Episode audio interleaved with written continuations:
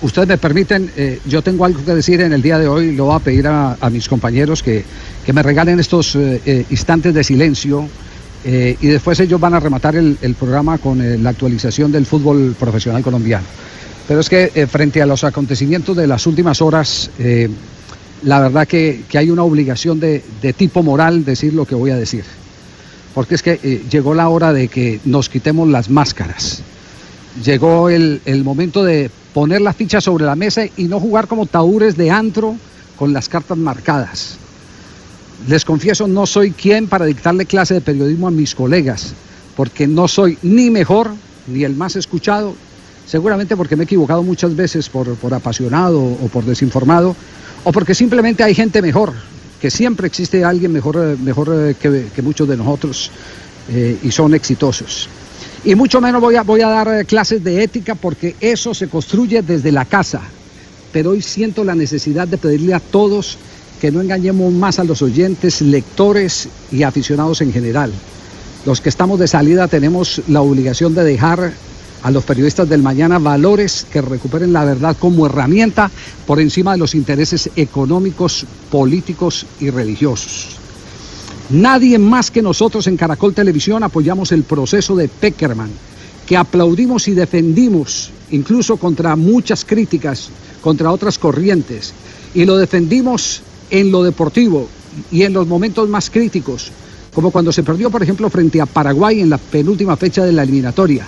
Pero eso sí, lo defendimos pero sin compromisos que nos impidieran criticar o denunciar cualquier anomalía, así viniera de su representante como en la vida, ¿no? Rara vez eh, eh, Carlos Antonio Vélez, Iván Mejía y Javier Hernández hemos coincidido en algo, y es hoy. Los tres sabíamos que la condición era Peckerman sin Pascual. Los tres teníamos la misma información, que se estaban recibiendo hojas de vida para su reemplazo y que Peckerman respaldaría a su representante, lo negociaría a un lado. Por eso mismo pido que no juguemos con cartas marcadas. Algunos colegas se han detenido a aumentar con lupa el desencanto de Peckerman con este servidor por haber revelado las irregularidades de quien invadió terrenos que no le correspondía.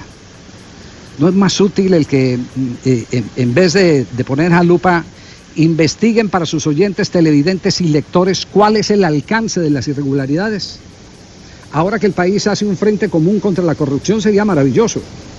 No sé si esto podría tomarse como un comentario sin trascendencia o una denuncia pero hoy tengo que decir que la verdad también ha quedado secuestrada en la disputa de los derechos de televisión, como lo hizo César Augusto Londoño el día en que se conoció la cifra de los 40 millones de dólares que Caracol Televisión pagará por la próxima eliminatoria.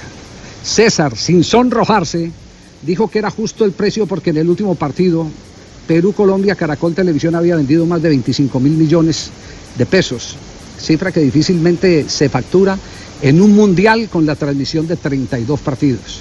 Ese día dije, César se equivocó y, lo asumí como, como una de las tantas pifias que nosotros los periodistas cometemos por cansancio o por descuido. Pero hoy al recibir la copia de un chat cruzado entre el expresidente de WIN, Mauricio Correa, y César Augusto Londoño, puedo advertir que hay un plan urdido para favorecer intereses de Correa, quien es su empleador en WIN. Gracias a la persona que me brindó esa copia y que hago pública de manera parcial y coloco a disposición de cualquier autoridad si lo requiere, porque no me advirtió esa persona a la que le agradezco que era para guardarla. En el texto Correa hábilmente sugiere que soy yo quien influyó en la no venta de derechos a los colegas de radio, cuando esa es una decisión comercial de la compañía a la que yo no tengo acceso. Correa dice además en ese chat a César Augusto Londoño que los negocios de Bedoya con los derechos de televisión se hacían bajo la mesa y no se sabían cifras. Y asusa Caracol Radio para que demande a Caracol Televisión que le diga a Camacho que RCN lo va a hacer. Este documento que está en mis manos y que reitero coloco a disposición de cualquier autoridad, este documento evidencia que hay una agenda de desprestigio preparada y calculada en contra de quienes denunciamos las cosas mal hechas. Hoy sigo esperando que la unidad investigativa del tiempo profundice, como lo prometió, sobre la eventual evasión de impuestos en Dimayor, donde por una ventana entraba la plata para no pagar IVA de publicidad y por la otra salía a la empresa de Mauricio Correa. Así me lo contó el expresidente de la DIMAYOR, Jorge Perdomo, después de leer, recibir el informe de, de, la auditoría.